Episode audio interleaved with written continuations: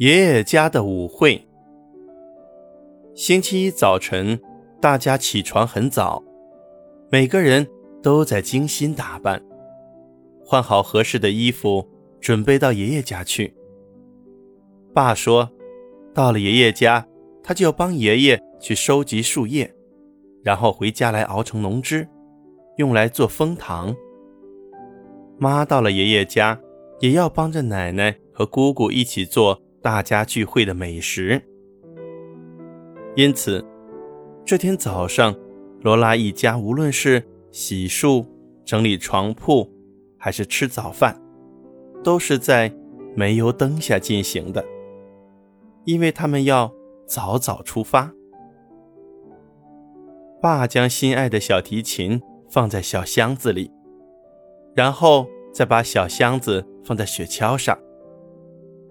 罗拉和玛丽自己跳上雪橇，妈抱着凯莉也坐了上来。爸将毛毯盖在他们身上，一切都准备就绪了。天还没有大亮呢，而且这时候确实感觉很冷。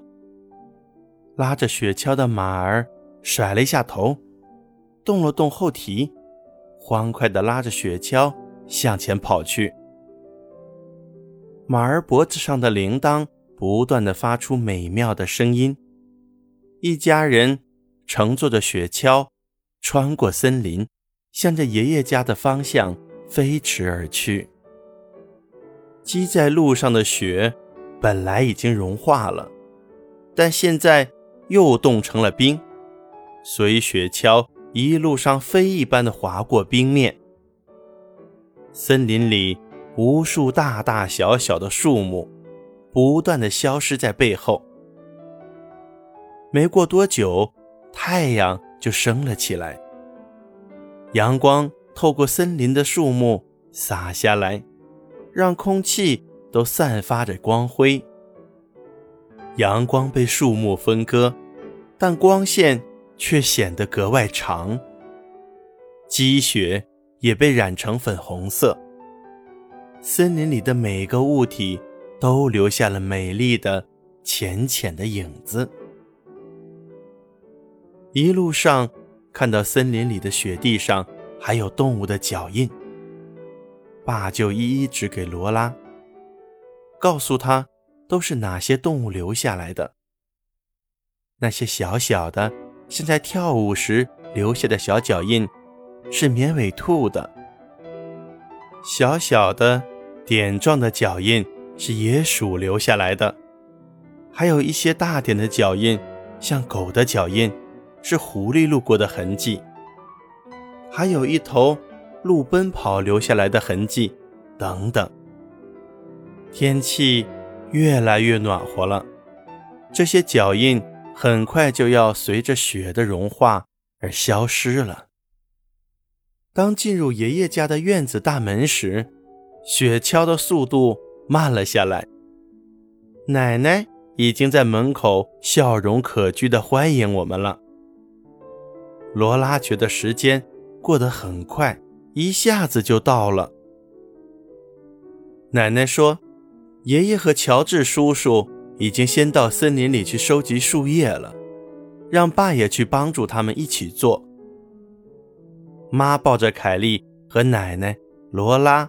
玛丽一起进了屋，脱掉了外衣之后，罗拉只看了一眼就喜欢上了奶奶家的房子。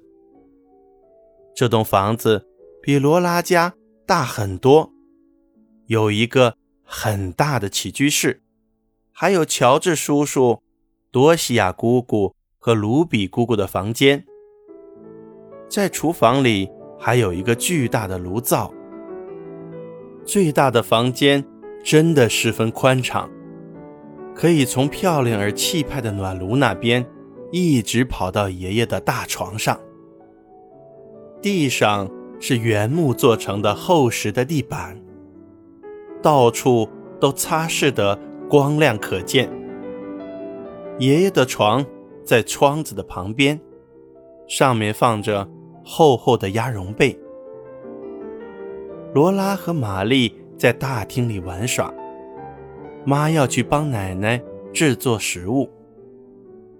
时间一转眼就到了中午，家中的男人们都在森林里干活，而且他们走的时候带了午饭，所以留在家的罗拉他们就简单吃了些鹿肉三明治和牛奶。奶奶为晚餐准备了玉米布丁，给罗拉和玛丽吃。奶奶在锅里先煮好调味汤。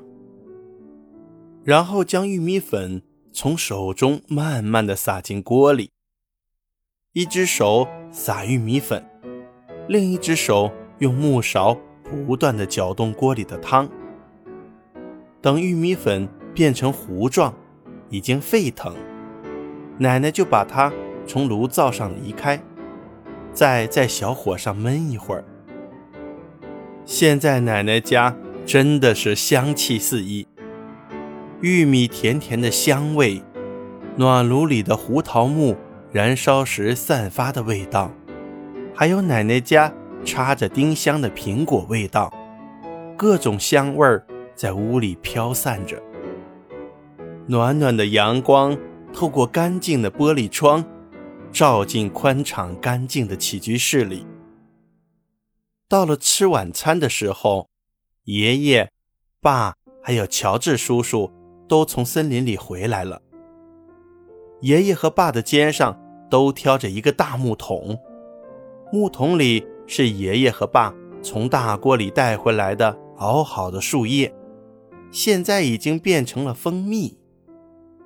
奶奶在炉灶上放了一个很大的铜锅，爷爷和爸就把木桶里的蜂蜜倒进锅里。那一口锅好大啊！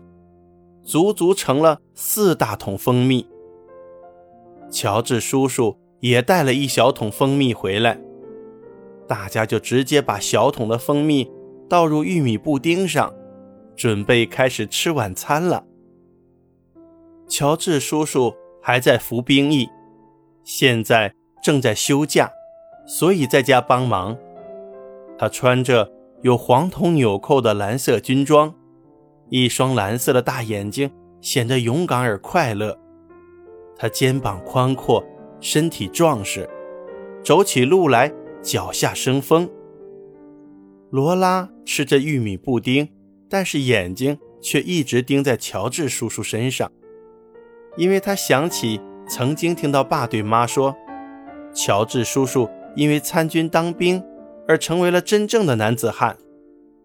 可是，爸说起这个的时候，总是听起来有一丝无奈，因为乔治叔叔一直想在军队里做一名鼓手，所以在十四岁的时候就早早离家出走了。罗拉是第一次见到乔治叔叔，也是第一次见识到所谓真正的男子汉。那乔治叔叔。是不是真的很可怕呢？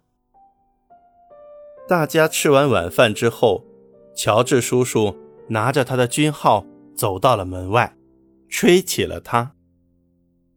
那声音响彻整个夜空，穿透了森林里的每一个角落。过一会儿，还能听到返回来的回声，很轻微，就像小小的军号在回应叔叔一样。你听，这声音是不是很好听？乔治叔叔说。罗拉抬着头望着乔治叔叔，但是他一直什么都没有说。叔叔一吹完，他就立刻跑回了屋里。